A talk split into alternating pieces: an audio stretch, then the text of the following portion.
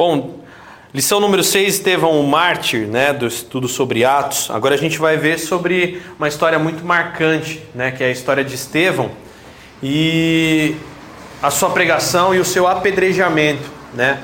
Coisas que marcaram a história da igreja e aí Estevão se torna o primeiro mártir da igreja. Até então ninguém tinha sido, né, morto e tinham sido livres, né?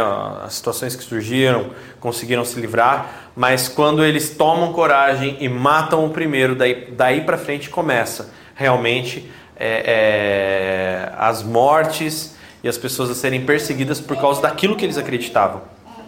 Bom, dentro e, e uma coisa interessante, né? A gente, para a gente entender, sempre o primeiro mártir ele traz consigo uma porta porque as pessoas que até então ficam assim, mata ou não mata, mata ou não mata, ninguém tem coragem. Matou o primeiro, aí literalmente eles olham, não, a gente matou, não pegou nada, vamos para cima. Eles fugiram, né? Até que, não sei se vocês já viram, um dos maiores massacres e martírios que já aconteceu na história do cristianismo foi o genocídio armeno. Tá? Tanto que esses dias meses atrás o Fábio me marcou lá num, numa questão que parece que na Inglaterra está uma situação acontecendo lá que eles estão é, querendo proibir, proibir, por exemplo, assim, de ensinar religião para crianças assim. Eles querem proibir que ensine o cristianismo para crianças, o cristianismo especificamente, porque diz que o cristianismo deturpa, o cristianismo ele, ele destrói, é culpa do cristianismo muitas coisas que acontecem na Terra, por causa que é, é entre aspas a religião mais difundida, né? Vamos dizer assim, é, ficando ali páreo a páreo com o islamismo. Mas que, que isso daí tem que ser abolido, que as crianças estão sendo. que esse. O contexto foi bem esse mesmo, que o fato de ensinar o cristianismo para as crianças, você está tendenciando as crianças, você está obrigando as crianças, você está praticando né, é, imposição, você está obrigando a criança a seguir aquilo. Então por isso que eles não querem que ensine o cristianismo para a criança. Entendeu? E aí, né, Tá lá a matéria lá, não tá na Inglaterra, não sabe se vai, se vai, se não vai. Inclusive vem do Conselho da ONU isso daí. E, e aí caiu um, um, idiota na besteira lá de falar que realmente tá certo, porque eu falei, é engraçado, né? Engraçado. É o cristianismo que é o problema do mundo, né? É engraçado. É, aí citei essas circunstâncias, né? De que a perseguição aos cristãos, quem está sendo morto, quem está fazendo tudo isso, né? O genocídio na Armênia, né? É engraçado. E ah, o cristianismo é muito ruim. Olha a Noruega como é que tá, né? Acho engraçado isso, né? Um, um país tão honesto onde eles decidiram se converter e mudar e o resultado é esse. Será que realmente concordo que a religião não resolve nada, mas e a mensagem de Jesus? Por que, que todo mundo que segue a mensagem de Jesus tem um bom resultado? Entendeu? E aí foi justamente onde eu falei, não, tá errado isso aí, entendeu? E aí algumas pessoas viram, entenderam e até curtiram. Mas é uma é uma palhaçada, né? É uma palhaçada mesmo. E a situação de Estevão foi a primeira, dentre tantas e tantas que aconteceram nos anos e nos séculos seguintes, porque bastou vir um primeiro para que os demais pudessem ser martirizados, né? Aí depois você começa a ver vários sendo mortos na cada um a sua forma, né? E, inclusive no livro, no, naquele livro Jesus Freak, né? Ele mostra os principais mártires da história até os dias atuais. Bom, lá em Atos 6, do 8 até o 15, diz o seguinte: Estevão, cheio de graça e poder, fazia prodígios e grandes sinais entre o povo. Levantaram-se, porém, alguns dos que eram da sinagoga chamada dos libertos dos sirineus, dos alexandrinos e os da Cilícia e Ásia, e discutiam com Estevão. E não podiam resistir à sabedoria e ao espírito pelo qual ele falava. Então pagaram, subornaram homens que dissessem o seguinte: Temos ouvido que este homem, este homem proferir blasfêmias contra Moisés e contra Deus sublevaram o povo, os anciãos e os escribas, e investindo o arrebataram, levando-o ao sinédrio. Apresentaram testemunhas falsas que depuseram, dizendo: Este homem não para de falar contra o lugar santo e contra a lei. Por quê? O temos ouvido dizer que esse Jesus, o Nazareno, destruirá esse lugar e mudará os costumes que Moisés nos deu. Todos os que estavam sentados no sinédrio, fitando os olhos em Estevão, viram seu rosto como se fosse rosto de anjo. Olha que coisa fantástica, né? Então, quando eles olham para Estevão, né? É... Estevão literalmente estava já totalmente revestido de poder e de glória. Uma coisa interessante, olha só o, o primeiro versículo do capítulo 7. Então lhe perguntou o sumo sacerdote: Por acaso é isso mesmo? Versículo 2: Então Estevão respondeu: Varões, irmãos e pais, escutem. O Deus da glória apareceu a Abraão, nosso pai, quando estava na Mesopotâmia, antes de habitar em Arã, e lhes disse: Sai da tua terra e da tua parentela e vem para a terra que te mostrarei. E aí ele começa a dissertar a respeito disso. Tá? A gente vai parar por aí por quê? O trecho é bem longo. Por quê? Ele foi falar para o sumo sacerdote que ele estava pregando. E ele, com essa mensagem, ele começa a realmente apontar para Cristo que Abraão apontava Cristo, que Moisés apontava Cristo e que todos os líderes e todos os profetas apontavam para Cristo, que era o próprio Jesus. E isso deixou eles muito furiosos. Furiosos ao ponto, né, que você vai ver no final do, do capítulo 7. No final do capítulo 7, né, depois que Estevão afirma isso, e inclusive Estevão vai afirmando que foram eles que executaram o Cristo, tudo mais. No versículo 54 do capítulo 7 diz assim: Ouvindo eles isto, enfureciam-se no seu coração e os dentes rilhavam contra Estevão. Mas Estevão, cheio do Espírito Santo, fitou os olhos no céu e viu a glória de Deus e Jesus que estava à sua direita. E disse: Eis que vejo os céus abertos e o filho do homem em pé à destra de Deus.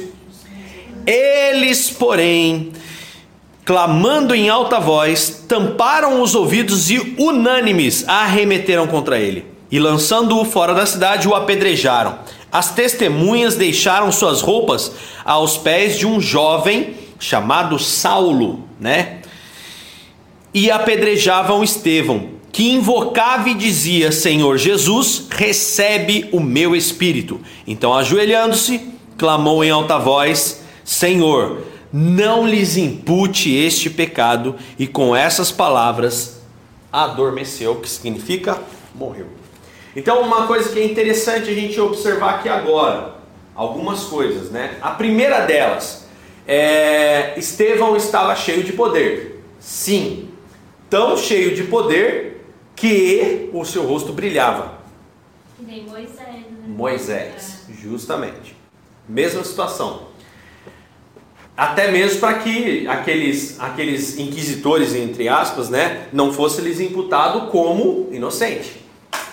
Por quê? Essa figura da, da, do rosto brilhando, né, quem desceu com o rosto brilhando por ter a presença de Deus? Moisés. Então isso enfureceu muito a eles. Primeira coisa, então, ele tinha poder. Ponto.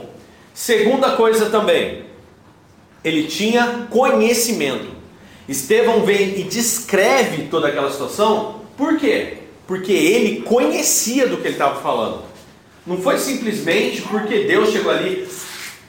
Preste bem atenção no que Jesus fala lá em, lá em, em, em, em tá caindo, lá em Mateus eles estavam preocupados, os discípulos, o que falar. E Jesus chega naquela passagem que eu li a respeito do final dos tempos, que Jesus fala assim: ó, não se preocupem com o que vocês vão falar, porque eu vou colocar a palavra certa na sua boca.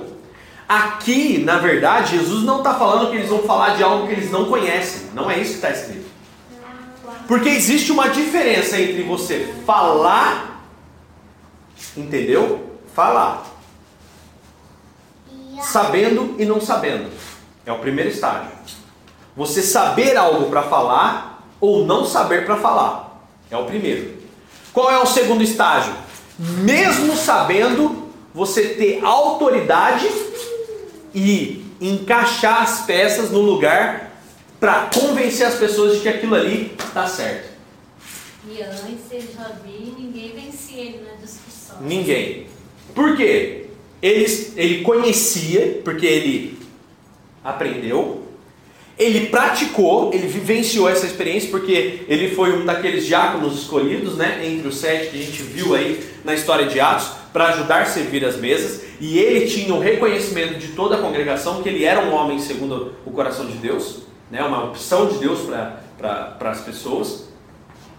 E também Estevão, a, além do conhecimento que Estevão tinha, assim como todos os discípulos tinham conhecimento, tanto das leis de Moisés quanto dos sinais de Jesus e que Jesus era o Cristo, o grande segredo, o grande segredo é como eles iriam falar essa, essa mensagem, como eles iriam usar essa mensagem de uma forma coerente e consistente.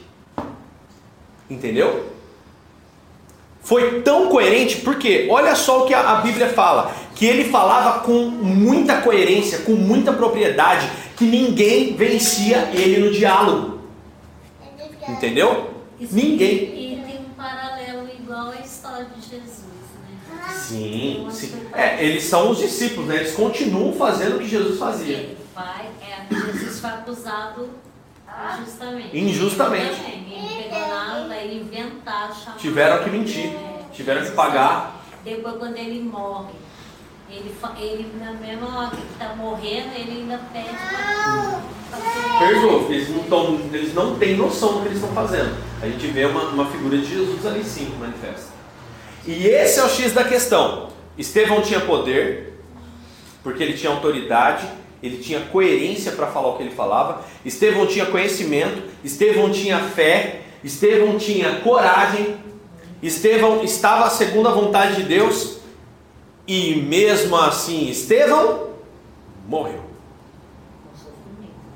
E com sofrimento, não foi. Hã? Sim, cumpriu o propósito dele. Cumpriu o propósito dele. Se sereno, eu não sei porque a Bíblia não, não diz, mas só que é, é, demonstra ali que ele cumpriu até o último, último minuto. Agora, é, é muito claro. É muito claro que Estevão cumpriu o propósito dele. E uma coisa que a gente não deve deixar de observar é que o propósito de Estevão foi o martírio. Entendeu? Tem muita gente pregando por aí que ah, morreu não é de Deus, perdeu não é de Deus, tá dando errado não é de Deus, entendeu? Ah, tá dando errado não é Deus nesse negócio não. A pessoa pinta, né? É uma mentira pintar um cristianismo pautado só em sucesso e resultados. Você vai alcançar resultado, você vai alcançar algum tipo de sucesso, você vai, vai ter projeção. O testemunho de Estevão fez com que se multiplicasse ainda mais o reino. E não só ele, mas a cada. Todo mundo fugiu, mas mesmo assim continuaram pregando. E esse, isso era, isso era para acontecer. Jesus já faz estrategicamente. O que, que ele fala? Ó, quando vocês forem perseguidos, fujam. Não fiquem para ver no que vai dar. Quando vocês forem perseguidos, não fiquem. Não fiquem por quê? Porque realmente não vai dar certo ficar. Mas não parem de fazer o que vocês estão fazendo. Então o que acontece? Explodiu a bomba aqui. Vamos fugir? Vamos fugir. Vamos fugir. Vai para longe. Eles foram forçados a levar o cristianismo para esse lugar. Explodiu a bomba lá, foge para outro lugar. Mais um lugar que implementou o cristianismo. E isso foi uma estratégia. A própria retaliação, a própria, vamos falar aí, perseguição, foi uma estratégia usada por Deus para que eles não ficassem numa zona de conforto. Porque o próprio Pedro ficou na zona de conforto, uma certa zona de conforto dentro de Jerusalém. Entendeu? Tanto que Paulo, esse Saulo que é citado ali, acabou sendo chamado e ele começou a viajar, viajar, viajar por aí. Foi um dos que mais viajou sem ser perseguido, sem assim. As viagens dele não eram porque ele é perseguido e chegava e ia para outro lugar. Não, Paulo tinha uma, uma meta. Paulo tinha um, um- um projeto. Mas aonde chegava era perseguido, preso, açoitado. Talvez por causa dessa morte, porque ao viu, né? Sim. Talvez Ele foi um testemunho pra né? ele. né? É, não, ele, Talvez ele ali ele eu era. Acho que como foi, eu acho que foi o início de começar a mudar a vida dele, né? Talvez sim. Aquilo. Talvez sim, talvez sim. E a- as roupas de Estevão ficou no pé dele, literalmente aos pés de, de, de, de Paulo ali, entendeu? A roupa de Estevão ficou lá. E Paulo assistiu tudo. e Paulo, e Paulo, quando percebia, ele achava que estava fazendo a coisa certa. Sim, intenção positiva. Positiva. Sim. E é por isso que Estevão, com essa visão, fala: Senhor, não. Eles não estão sabendo o que eles estão fazendo. Eles não estão sabendo. A intenção positiva é muito perigosa. É a mesma motivação que o, o, o terrorista encontra para matar, explodir, fazer eu, ataques. Tava, tava lendo hoje à tarde, né? Daí eu fiquei vendo da onde que veio Estevão. Mas é nada, né? Nada. Ele foi só escolhido como diácono para cuidar da, da alimentação, das É. coisas, né? E pregava o evangelho também. Sim. É, porque o Mas diácono. ninguém disse se ele era da Palestina, se ele era judeu, se Então, pela propriedade que ele tem, que você vê que o discurso dele é muito detalhado, provavelmente judeu. Aí só que o nome dele é grego, né? É, é. Dele e dos todos os outros diáconos. Sim. O nome de ouro não era dele. helenista? Hã? Ele não era um helenista? Talvez, talvez sim. Ninguém confirma, porque Não. ele mesmo diz Não tem nenhuma. tinha Não, não tinha nada. Ele só, é, ele só entra nessa. história. Ele só entra nesse contexto Mas e acaba. acreditam que ele tenha convivido com Jesus. Sim, talvez, talvez. Porque Tinha muita gente, né? tinha uma. Não, tinha os 70, né? Que Sim, o envio dos 70, também. isso. Então, eles, assim, pelo que eu li, Sim, vários, sim. né? É, não, é tudo. São todas. é, são teorias, né? É. São teorias de linhas de pensamento. Porque para viver junto e ter um cargo, eles tinham que ter um conhecimento. Tinha, tinha. Convivência. E principalmente é, tinha que ser pessoas de bom testemunho no meio da comunidade. É. É, entendeu? E não é da noite pro dia que eles conquistavam isso não. Bom, vamos lá. É, nessa lição a gente entender que Deus é o mesmo, né? E age da mesma maneira que no tempo do início da igreja. Sentir, né? Um sentimento de, de perceber que quando a gente passa por provação, é o Deus Todo-Poderoso que está com a gente. E também praticar. Por quê? Memorizar trechos da Bíblia para usar ao seu favor. Entendeu? Como eu memorizo, né? Eu mesmo sou uma pessoa que eu tinha muita dificuldade para memorizar. E eu só passei a memorizar a partir do momento que eu passei a usar. Porque o que você não usa, seu cérebro deixa lá, isoladinho. E para você lembrar, às vezes não lembra. E aí o que, que acontece? Como que eu faço para ter uma memorização melhor de versículos? Pratique.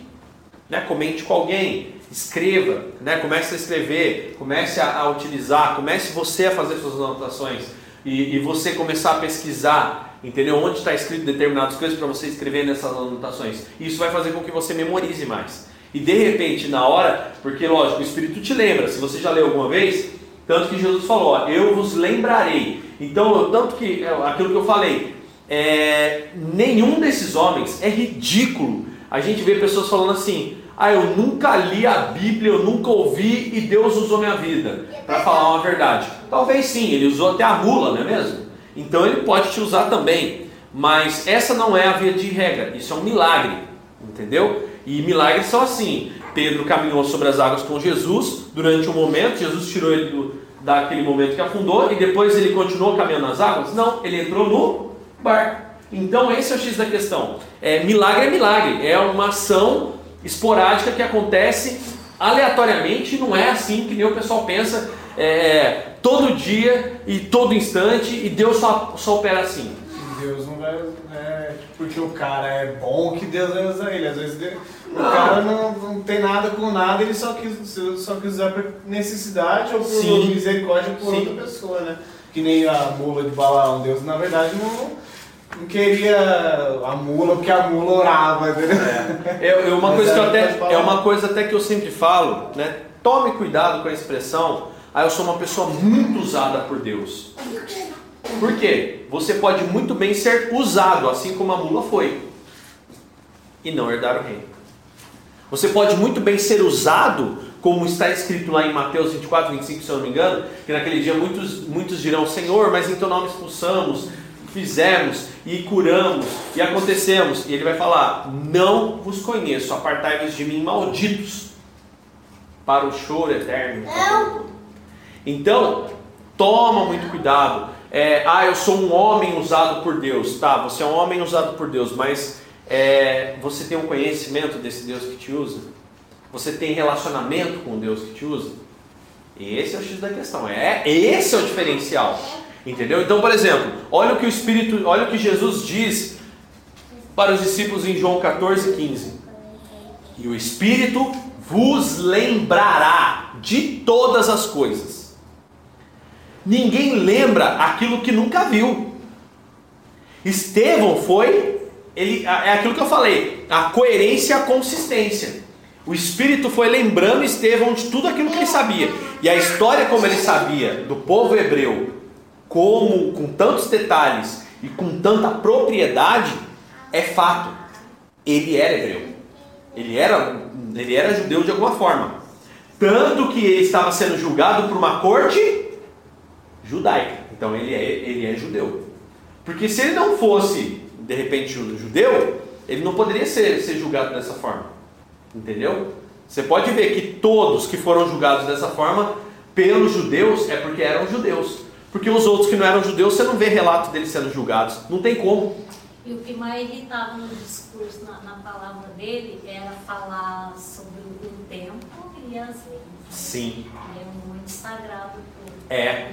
E ele apontando tudo isso para o Cristo, né? Que era Jesus. E Deus não se limitava às paredes. É. E eles eram muito apegados, né? Sim, até hoje. Até hoje. E vamos dizer que os crentes não são? apegado às paredes, apegado ao status, a uma placa de igreja. Eles são... Aí ele, ele, começa a mostrar todas as maiores assim, obras de Deus, não foi dentro do templo. Não, foi, foi fora. em lugares totalmente fora ainda da, de Jerusalém. Sim, sim. Vamos lá, o desenvolvimento da igreja trouxe os primeiros problemas. As viúvas dos helenistas estavam sendo esquecidas na distribuição diária essa polêmica entre helenistas. O que, que é helenistas? Judeus gregos ou de fala grega. E hebreus, que eram judeus de fala aramaica, culminou com a eleição dos sete, que é em, em, em Atos 6 e 3. Nesse contexto surge a pessoa de Estevão, em quem podemos ver os reflexos da imagem de Cristo. Acusado de falar contra a lei de Moisés e contra o templo, Estevão não hesitou em confrontar seus acusadores com as verdades das Escrituras, anunciando-lhes as boas novas do Evangelho. Como não puderam vencê-lo no diálogo teológico, partiram para a violência e o apedrejamento. O mais importante no martírio e morte de Estevão não é o fato da morte em si, né, como eu falei, mas a providência de Deus em conduzir a expansão geográfica da igreja e o início do testemunho fora dos limites do judaísmo, tá? Então o que que acontece? A primeira coisa que a gente tem que entender é que depois disso, em que matou-se um, um seguidor de Cristo, o que que aconteceu? Aconteceu justamente aquilo que Jesus falou para eles: quando perseguirem vocês, fujam mas não deixem de pregar o evangelho. É onde eles se espalham e começam a pregar em outros lugares obrigatoriamente. Entendeu? Por onde passava ia vivendo a cultura deles e o evangelho ia sendo pregado. O caráter e o serviço de Estevão, Atos 6, do 3 ao 10. A história da igreja de Jesus é marcada por personagens cujo caráter os identifica, os identifica com o Cristo. Estevão antes mesmo de ser escolhido entre os sete, já apresentava qualificações necessárias para servir ao Senhor e à sua igreja. Estevão era homem de boa reputação, o que era uma qualidade indispensável a quem se encarregará das finanças e da administração da igreja de Jesus. Homem cheio do espírito de sabedoria Inegavelmente, o espírito de sabedoria é um pré-requisito daqueles que são chamados para servir a igreja, pois essa marca interior é de suma importância para o serviço a ser realizado, que vai muito além de meras questões administrativas. Homem cheio de graça e poder. Não um teólogo teórico, mas uma testemunha viva e eficaz do Deus vivo. Graça e poder Graça e poder formam uma unidade singular, pois graça sem poder não adianta nada. E poder sem graça é terrível, segundo C. Morgan. Daí o vigoroso serviço desse servo fiel, daí o vigoroso, perdão, né, o serviço desse servo fiel. C. Morgan descreve, descreve como doçura e força mescladas em uma só personalidade. Graça indica o caráter bondoso semelhante a Cristo, enquanto que seu poder era visto em prodígios e grandes sinais que fazia entre o povo, tá? Então o que que acontece? O caráter e o serviço de Estevão. A questão e o contexto dele era que esse cara, como eu falei, ele tinha conhecimento, ele tinha habilidades, ele tinha a imagem de Cristo impressa nas suas atitudes, nas suas decisões. As pessoas que olhavam Estevão falavam: esse cara realmente tem o Espírito de Deus na vida dele. E era o que incomodava aquelas pessoas. Por quê? Provavelmente, não está descrito, mas provavelmente, antes deles pagarem alguém para mentir Estevão, para poder mentir a, a vida dele, eles com certeza fuçaram a vida desse cara de perna pro ar para ver na onde ele se enquadraria, no que ele seria pego, no que ele poderia ser acusado e parar esse cara. Não acharam nada, foram preciso o quê? Vamos pagar para alguém mentir. Aí é onde Estevão foi e, e leva, levado até a presença do, dos, né, dos líderes da sinagoga, ele não negou. Tá? E a gente abriu né, essa questão, o caráter e o serviço de Estevão. O que mais vocês podem apontar a respeito desse caráter e serviço de Estevão que vocês estiveram lendo, né? Para a gente poder dialogar um pouco mais sobre isso. Esse negócio do é, graça e poder formam uma unidade singular. Pois graça sem poder de nada adianta e poder sem graça é terrível. O que É. exatamente ele quis dizer? Bom, Uma coisa é, tem que estar vinculada à outra. sim, Mas sim, a graça que ele fala é a graça que vem de Cristo. sim. A graça que vem de Cristo. Graça, no, no- na Bíblia, eu procurei, que todo mundo fala que a graça esteja. Eu É. Que graça é essa? Aí saí pesquisando. Aí Ah. tem vários significados, depende da palavrinha lá em hebraico. É, Aí nesse caso aqui, essa graça quer dizer bondade. No contexto lá daquela Bíblia. Sim, lá, sim. entendeu? É bondade, ele era bom. o que se você alinhar, né, embora tivessem vários significados, né, a graça que a gente tanto fala no, no cristianismo é a bondade de Deus para com os homens, né? Que até na última aula eu falei, na última aula não, na pregação de domingo eu falei que Paulo, Deus fala, a minha graça te basta, entendeu? Ou seja, a minha misericórdia, a misericórdia, o meu favor, o meu perdão, a minha bondade te basta, entendeu? A misericórdia. Então o que, que acontece? Quando fala dessa questão da graça e do poder, é a graça é a cultura do reino toda, né, vivida e descrita e, e totalmente é, praticada. Entendeu? Então, por exemplo, por que, que você é bom? Você é bom porque você é bom? Não, eu sou bom porque eu tenho a graça de Deus na minha vida que me ensinou isso. Entendeu? Então, o que, que o C. Morgan fala? Que graça sem poder não tem como, não funciona, não tem prova, não existe prova, não existe, né? É, o poder tem, ah, e o poder, lembrando que a gente, uma das coisas que a gente tem batido muito aqui no livro no estudo de Atos, é que poder acima de tudo te reveste de autoridade, tá? Não só o poder de operar milagres, Estevão também fazia, mas também o poder, você vê, eu particularmente, lendo todo o contexto de Estevão, você vê o poder muito mais manifesto em autoridade para olhar nos olhos daquelas, né, daqueles líderes e falar com propriedade do que talvez numa cura. Entendeu?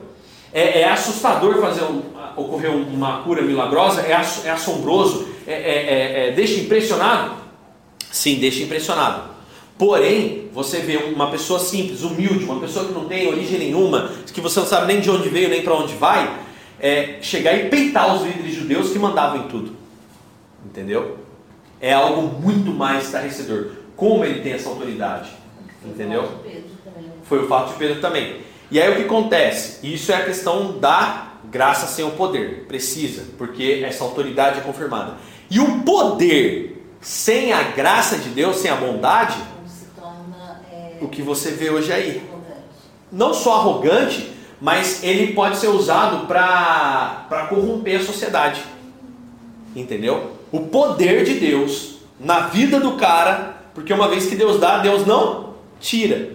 Mas se o cara se corrompe, ué, ele está levando muitas pessoas junto com ele. É por isso que é o que?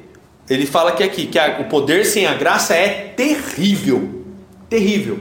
Por quê? A pessoa começa a usar o poder para angariar coisas para si próprio. Usurpar.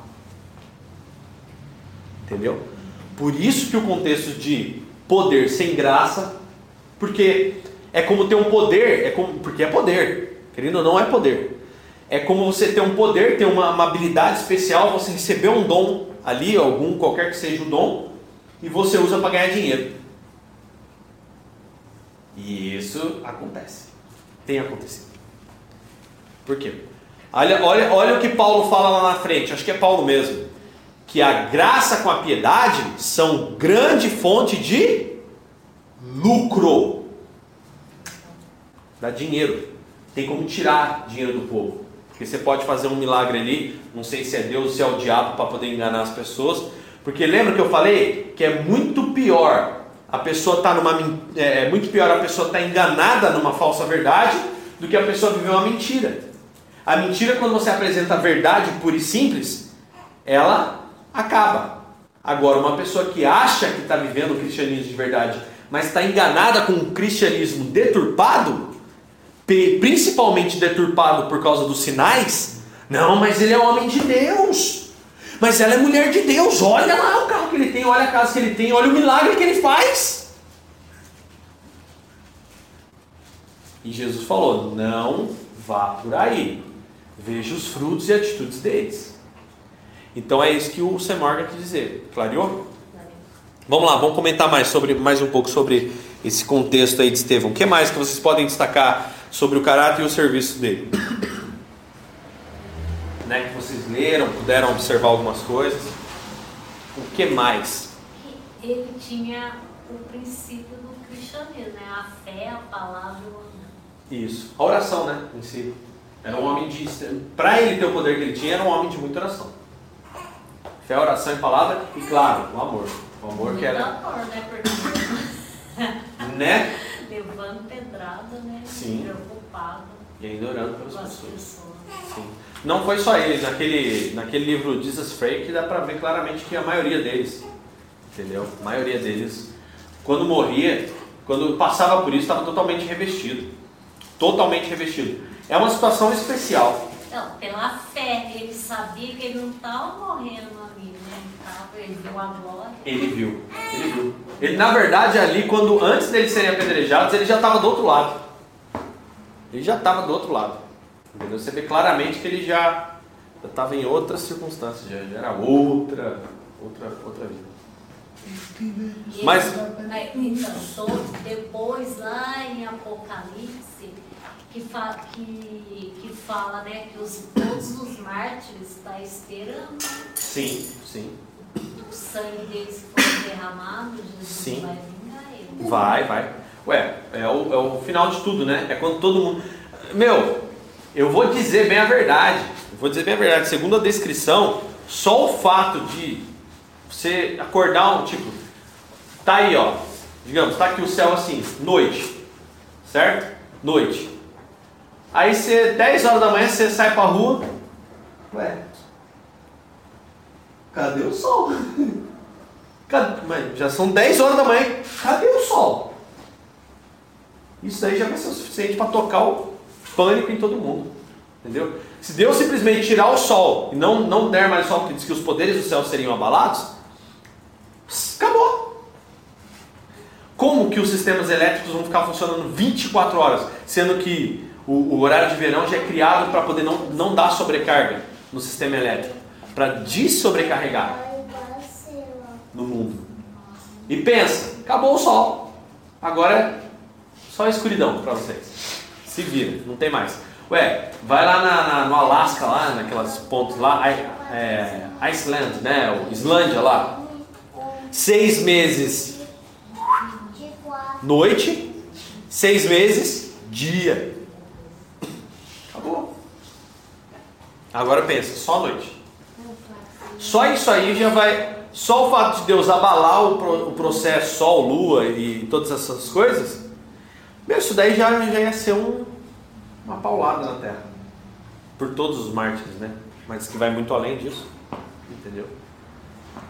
Porque o, o julgamento de Israel já aconteceu, né? Israel já foi julgada por tudo que eles já fizeram. Até a Segunda Guerra Mundial, a perseguição, tudo que eles sofreram.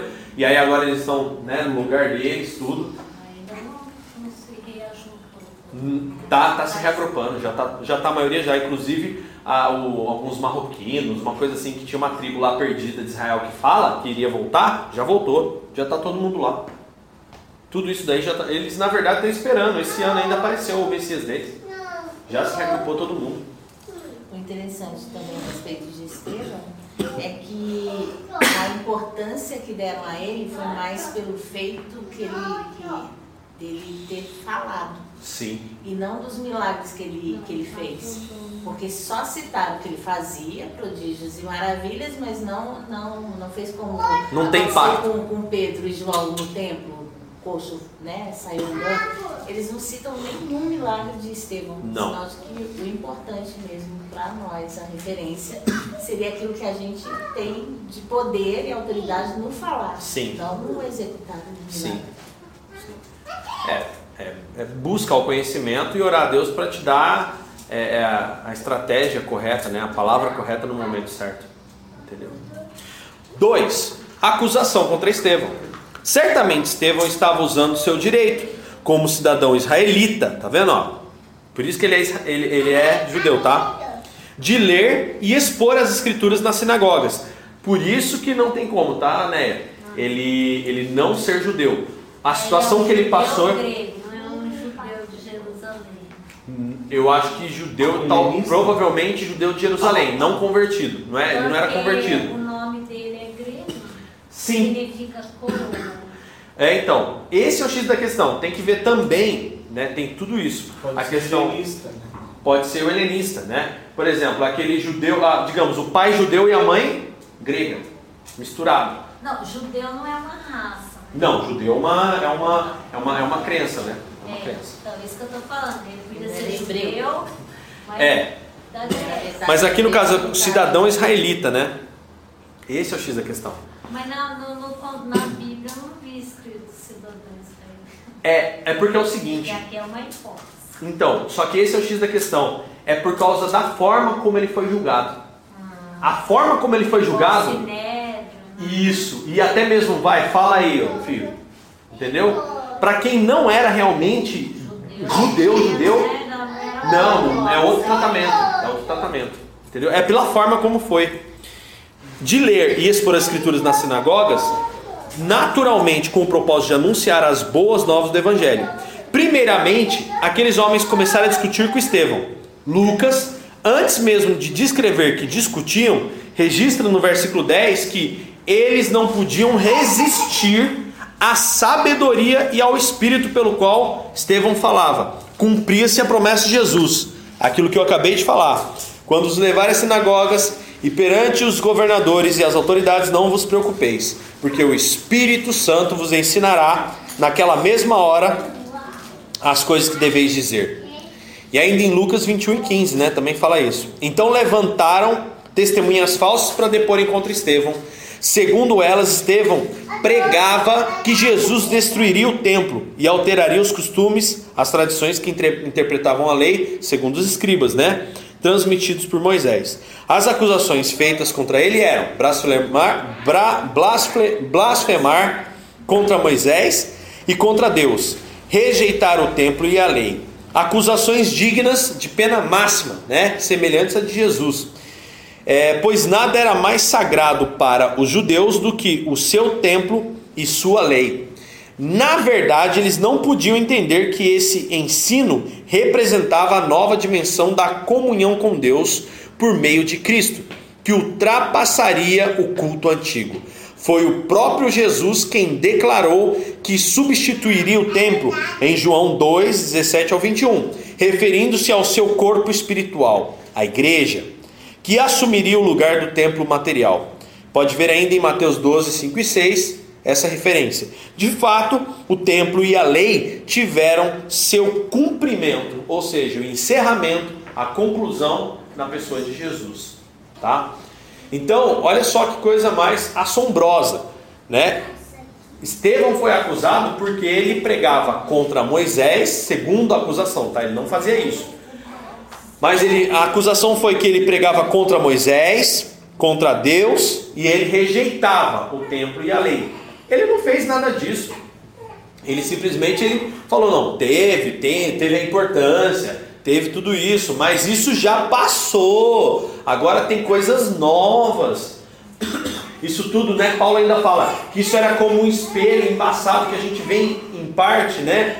E aí a gente ainda vai ver coisas ainda mais, né? Hoje vejo em parte, mas ainda vou ver mais claramente. Então, o tempo da lei era mais embaçado ainda. Via-se como que por parábola somente tá? E aí Estevão foi acusado disso, injustamente, falsamente e enganosamente, né?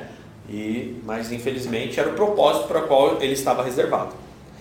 É, acusação contra Estevão. E aí, o que mais que vocês acham? Pontos que vocês olharam, destacaram, que foi chamar, atrativo para vocês? Se comparavam muito com o que eles fizeram com Jesus, né? Foi praticamente o mesmo processo. Igual, né? Foi praticamente igual. Mesmo processo. As mesmas acusações, a mesma coisinha, a mesma mentira. Na verdade, era, uma, era um modo fi, meio figurativo que ele falava, né? E eles tentavam levar para o literal, né? Sim. Tipo, ah, que não ia ter mais o templo, não sei o quê. Mas na verdade era muito figurativo, mais espiritual. Não ia ter o templo, é que não tinha tanto significado mais não. o templo depois de Jesus, nem as leis, né? Olha, a coisa era tão feia para o judeu, ligar isso, porque deixa de ter significado a arca, por exemplo, que era o símbolo da presença de Deus, deixa de ter significado o templo, deixa de ter significado todos os rituais, acabava tudo. E consequentemente acabava também as mordomias. Entendeu? Acabava as mordomias. O controle que os sacerdotes tinham sobre o né? conhecimento, né? Sim, sim, acabava tudo. Então era um jogo muito mais de interesse. Entendeu? Em parte, né? Em parte é porque eles acreditavam naquilo, foram criados daquele jeito. Entre aspas também, mas só que, por exemplo, aquele. A gente vê que é muito mais interesse. Eu hoje ainda não consegui. Sim, sim. Mas, mas ó, posso dizer, a gente vê que é muito interesse envolvido por causa de Nicodemos. Né? Aquela situação de Nicodemos, que Nicodemos sai escondido no meio da madrugada chega à noite para Jesus, fala mais aí agora que eu quero ouvir isso daí. Então, no íntimo deles, o Espírito clamou. Porque se a gente pensar assim, ah, poxa, mas ele estava com uma boa intenção, e essa boa intenção. Não, essa boa intenção, boa intenção para benefício próprio, era regada com interesses. Entendeu? Totalmente regada com interesses. Por quê? Se a gente pensar que se Deus, né, Olha o que, que a Bíblia fala, ela não é incoerente.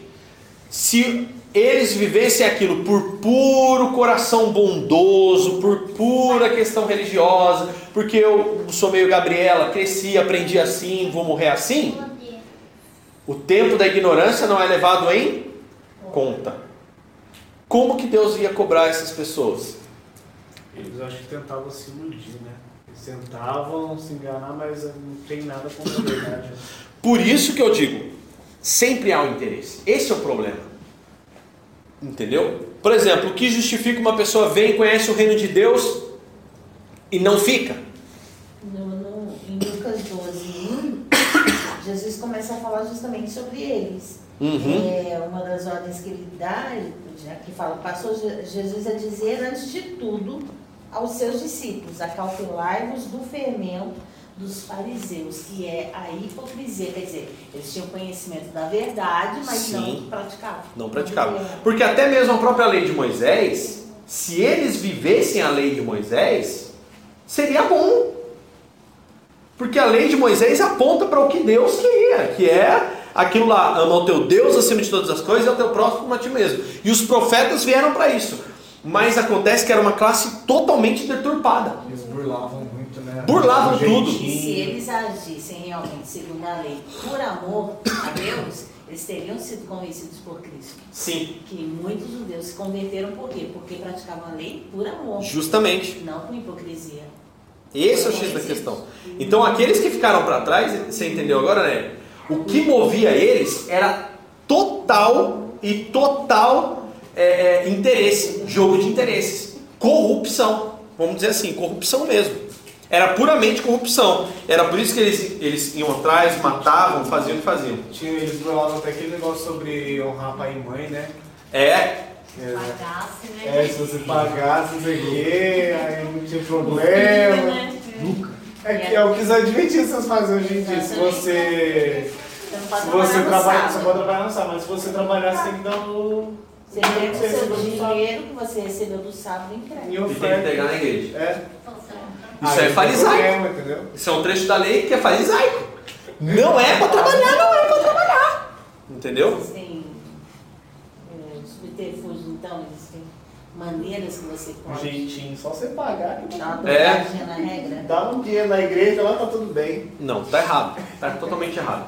Então esse é o X da questão. E aí você vê que é totalmente deturpado. Agora vem a defesa de Estevão, né? A defesa de Estevão teve uma introdução divina. Fitando os olhos em Estevão, viram o seu rosto como se fosse o rosto de um anjo. Talvez uma indicação de sua inspiração para fazer sua defesa, né? Só corrigindo aí na revista, é... deixa eu só confirmar aqui. É isso mesmo, como se fosse o rosto de um anjo. É Atos 6 e 15, né? Talvez uma indicação de sua inspiração para fazer sua defesa. Uma descrição de alguém que reflete a glória de Deus, né? Êxodo 34, 29. Primeiro, uma defesa contra o lugar santo. Sua defesa é mais uma exaustiva exposição da história de Israel com base nas Escrituras. Ele a fez sem nenhuma interrupção até concluir com duras palavras contra os ouvintes. Não é difícil entender a tese de Estevão. As primeiras afirmações desse discurso são: o Deus da glória apareceu a Abraão enquanto ele estava na Mesopotâmia pagã. Deus estava com José, mesmo quando ele ainda era escravo no Egito. Deus foi ao encontro de Moisés no deserto de Midian e assim transformou aquele lugar em terra santa. Apesar de no deserto ter andado de tenda em tenda, não habitar, não habita o Altíssimo em casas feitas por mãos humanas. O, ao referir-se ao tabernáculo do testemunho, né? Estevão reitera sua importância na história, mas insiste em afirmar que nem o tabernáculo nem o templo deveriam ser considerados a casa do Senhor, em algum sentido literal. É, portanto, evidente, com base na pró- nas próprias Escrituras, que a presença de Deus não pode, não pode ser restrita a um local. E que nenhum edifício pode confiná-lo ou inibir sua vontade. Se Deus realmente possui uma casa aqui na terra, então ela está no povo no qual vive, né? É, é o que John Stott fala. Estevão também fala em segundo lugar contra a lei. Será que é contra a lei que ele está falando? Então Estevão afirma que quem estava desrespeitando a lei eram eles, seus próprios acusadores, bem como seus antepassados. Quando Israel, no passado, rejeitava obedecer a Moisés, negava a lei, Estevão disse: Vocês são como seus antepassados. Apesar de terem recebido a lei por intermédio de anjos, não têm obedecido a essa lei. Comenta W. de Boer, que é um, um escritor. Novamente, Estevão afirma apenas o que as escrituras registram. Ele vê Israel de ontem e de hoje como uma unidade. Vê os profetas rejeitados e perseguidos justamente porque anteriormente anunciaram a vinda do justo, que era Jesus. Não é surpreendente que agora os filhos desses assassinos de profetas se tornem ainda piores, traidores, assassinos desse próprio Jesus, o justo, que acabara de vir. Tá? É, ué. É, mas, mas são vocês mesmo. É, vocês são deturpadores. Vocês estão errados. E outra, templo, templo, templo não é parede, né? Aquilo que eu falei, né? Até aquilo que eu falei, não, aquilo que eu falo. Ah, eu não acredito na religião. Eu não acredito em religião. Se existe religião, essa religião se chama Jesus. Porque é só Jesus, o seu sangue, o seu nome, que é capaz de religar o homem a Deus. E ele falou: A minha palavra estiver em vós, eu estarei também. Então, se existe religião, a religião se chama palavra, porque Jesus é a sua palavra. Entendeu? É a mesma coisa que Estevão pregava, é a mesma coisa que os discípulos pregavam. Não tem essa de igreja, de parede, eles se reuniam num pátio de templo. Quando a bomba explodiu, sai do pátio e espalha. Vamos embora. Entendeu? É aonde Estevão partiu. E também essa questão de que eu não estou falando contra a lei. A lei é boa. Ela é, Paulo fala isso, né? Que a lei é boa. A lei é excelente. O problema é que vocês deturpam para os seus próprios benefícios. Vocês deturpam para o que vocês querem. Vocês sabem que está errado. Vocês sabem que está errado e continua fazendo. Continua agindo assim. O que mais chamou a atenção de vocês né, nesse, nesse trecho número 3 aí? Por gentileza. falou adiantado, Sim. Uhum. eu acho que ele, ele pega, aponta os erros, ele fala o que mais, o pecado maior deles ali. Sim. E Pedro fala um pouquinho naquele começo, mas ele fala mais suave. Né? É. Fala mais para os judeus, mas aqui ele já mistura tudo, né? Ele fala para vários já. Vários líderes. É. E ele é tipo quando Jesus fala, né? Raça de vida. É. Ele, ele não fala pelas coisas. Ele, ele não, não é tão brando, né? É. Ai- Ainda assim que Pedro, quando dá aquele primeiro discurso, perto de um cara que negou, É. ele foi. Daí eu achei ele mais incisivo, assim, né? É, ele, ele teve, ele teve espaço também para abordar muito mais, né? E mais incrível é que ninguém interrompeu, né? Não podia. Não podia. Eles não podiam. Era, era, a, regra de- era a regra desse, desse Ah, é? teatro. Eu pensei que era o poder de Deus. Não, sim, sim, lógico, lógico. E eles ficaram impressionados porque também não tinham o que responder. Ué, o cara tá certo, ele tá dentro do que ele estava ensinando, entendeu? Ele estava dentro do contexto. E, e fazia parte também desse contexto do que ele estava. Enquanto aquele cara que estava falando, tinha que esperar ele terminar de falar. Só que o que foi, foi bravo é que ele foi falando, ele foi falando, ele foi falando, ele foi falando. E você vê 60, praticamente ali, 60 versículos de tudo. 50 versículos, né? E belos versículos, bem, bem abertos. Entendeu? E aí, por fim, a morte de Estevão, né? Que está em Atos 7, do 54 ao 60, que a gente leu. O discurso de Estevão despertou hostilidade sem paralelo por parte dos seus ouvintes. Enquanto os membros do sinédrio rilhavam os dentes enfurecidos em seu coração, Estevão, cheio do Espírito Santo, fitou os olhos do céu e viu a glória de Deus e Jesus que estava à direita do Pai. Essa declaração exasperou o sentimento deles, ressuscitando um forte desejo de violência contra Estevão. Então, lançando-o fora da cidade, o apedrejavam. Primeiro, sem medo do seu testemunho. O testemunho de Estevão, em momento algum, teve conotação de autodefesa ou temor pela própria vida. Ele não temia as consequências, ainda que fatais, da dura acusação que fazia para aqueles homens. Não se tratava de uma agressão vulgar. Não se tratava de uma agressão vulgar de palavras ofensivas e carnais, duras cervis e incircuncisos de coração. A circuncisão indicava o rompimento com o orgulho e a pecaminosidade do coração. Ele sentia mesmo uma, uma profunda dor pelo seu povo. Seu discurso era uma eloquente proclamação do Evangelho. Ele os acusou de resistir ao Espírito Santo, rejeitando seus apelos de traidores e assassinos e desobedientes, inclusive à lei. Pensa, você é doutor naquilo, você é doutor naquele assunto. E aí, doutor, entre aspas, conhece, né? Só que você está usando para o seu próprio benefício. Chega uma pessoa, olha na sua cara e fala: Você está desobedecendo aquilo que você se diz doutor. Você não está praticando aquilo que você diz ser doutor. Não tem nada a ver. Então foi onde pesou. E pesou mesmo. Segundo, poder para trazer convicção. A morte de Estevão estava cheia de Cristo, né? como John Stott afirma. Estevão revela aos seus acusadores a visão do mundo de Deus que o Espírito lhe concede. Tinha consciência da situação de, e da morte certa, e ainda assim a glória de Deus é refletida nele, mesmo nas trevas da incompreensão e do ódio que o cercava. Nesse ínterim, relata Lucas, as testemunhas deixaram suas vestes aos pés de um jovem chamado Saulo. Sua convicção de fé impressionou Saulo e contribuiu mais tarde para sua conversão. Diante da morte da primeira testemunha de Jesus, como mártir, um novo mensageiro já estava sendo colhido. Naquele dia, desencadeou-se grande perseguição, perseguição contra a igreja em Jerusalém, e muitos cristãos foram dispersos pelas regiões de, da Judéia e também de Samaria. Porém, embora fugitivos, não negavam a fé cristã. Falavam de Jesus, evangelizavam pessoa por pessoa que encontravam, demonstrando profundas convicções de fé, daquela fé que se manifestou em Estevão. E por fim, o 3, sua oração pelos perseguidores.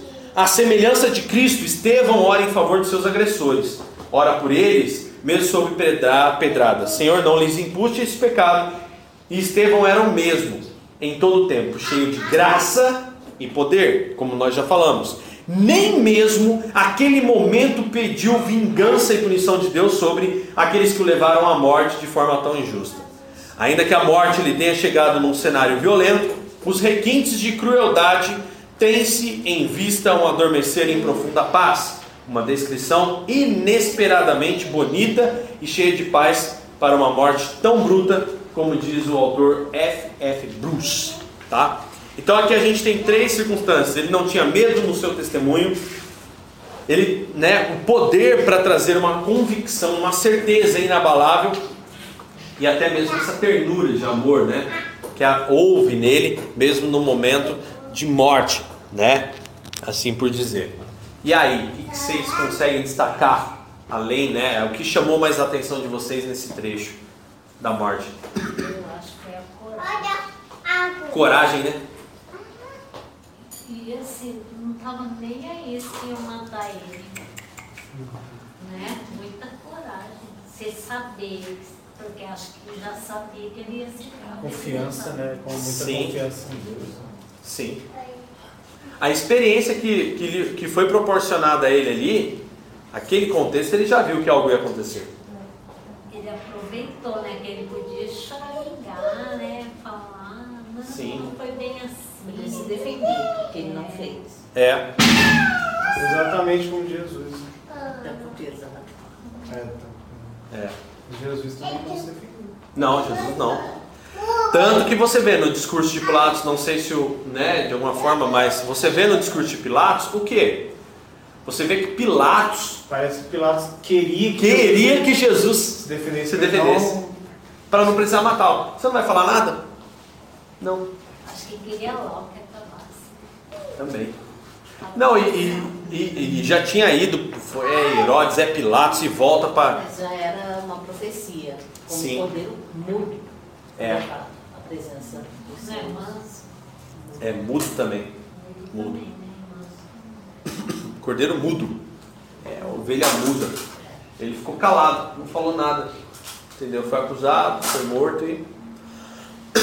E esse eu eu acho achei questão. interessante, é, vem aquilo de novo, né? Você olhar uma situação ruim, no caso de Estevão, terrível, mas ao mesmo tempo, enquanto ele estava ali sendo morto, como ele fala aqui, é, um novo mensageiro já estava sendo escolhido. Sim. Então, daquilo ali, que aos nossos olhos, como seres humanos, era algo terrível, já estava sendo preparado algo muito melhor e muito superior a que Estevão já estava pregando. Sim. E uma coisa que é muito interessante também em Lucas 12 é justamente que eh, Jesus fala que o Espírito Santo vos ensinará naquela mesma hora as coisas que devesse dizer. Uhum. Quer dizer, Estevão, por mais eh, poder que ele tivesse comunhão com Deus, talvez ele não, não realmente não soubesse responder da maneira como deveria.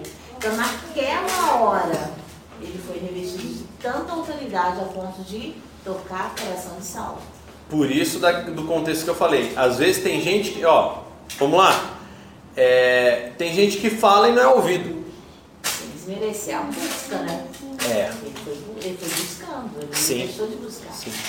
É o era- como Mas fala, não né? era a primeira vez que ele tinha passado lá, né? Ele- Não. Ele já vinha, já o pessoal perseguindo, né? Sim. Querendo saber, ele falava, o pessoal acho que entrava em debate, mas nunca conhecia ele. Então eu É. acho que ele já estava já meio que sendo preparado. Sim, sim. Sim, sem dúvida. Os embates, né? Os É. embates. Tem muita gente que fala, mas que nem até hoje mesmo, você vê muito, muito pastor incoerente. Você pergunta, pergunta, pergunta, aí o cara vai respondendo, vai respondendo até a hora que ele vira. Bom, nesse ponto eu acho. hum." Você vê que Estevão em nenhum momento ele fala, ó, eu acho, o que eu acredito. Ele só repetiu. É isso e acabou. Entendeu? Ah, mas como que é isso? Porque isso está linkado com tal coisa, também na escritura. Porque está linkado com tal coisa na escritura. Entendeu? Você não tem que achar nada. Você tem que saber o que está aqui. Você tem que viver o que está aqui. Acabou. Só pegar o que está aqui e viver. Entendeu? Lógico, tem muitos recursos que ajudam você ter o conhecimento que nem a revista tal, tudo mais. Mas, como eu sempre falei, existem bons livros fora a Bíblia, né? Que são testemunhos que podem te ajudar. Existem, existem sim, excelentes livros. Mas todos esses livros têm que apontar para Cristo e a Bíblia, né? A Bíblia está dentro da Bíblia. E lógico, né? Que nem a gente vê pregadores pegando um versículo e distendeia numa pregação inteira de achismos. Ou uma pregação sincrética, né? O sincretismo. Por exemplo, o cara pega lá uma pregação e mistura com crença, dogmas de outras crenças, mistura com é, é, é, bases, né? Pode misturar, mas desde que a Bíblia seja a base principal, a, a, o, o alicerce, né? Existem outras coisas que atestam a Bíblia. Você não precisa de que a Bíblia seja atestada por outras coisas. Esse é o X da questão. Quando a gente chega e fala, ó, a neurociência aponta isso, mas na Bíblia já falava isso. A cultura tal vive isso, mas na Bíblia já existe isso. A Bíblia é a base. O reino de Deus, a, a pregação de Jesus é a base. E aí? E aí que literalmente muitos pastores invertem. Porque o cara não consegue se encher da palavra de Deus, que é a Bíblia, e ele faz com que a Bíblia se embase em outras coisas. Não é esse o caminho. Não, porque a Bíblia é boa, por quê? Porque o livro de ciências afirma. Não, você não entendeu. Tá lá, afirmação do livro de ciências, perfeito. Mas aquilo ali já existe uma base de 6 mil anos. Tá lá. Desde o discurso de Jó, né? Vamos dizer assim. Tem muita coisa ali. Ok? Vamos lá?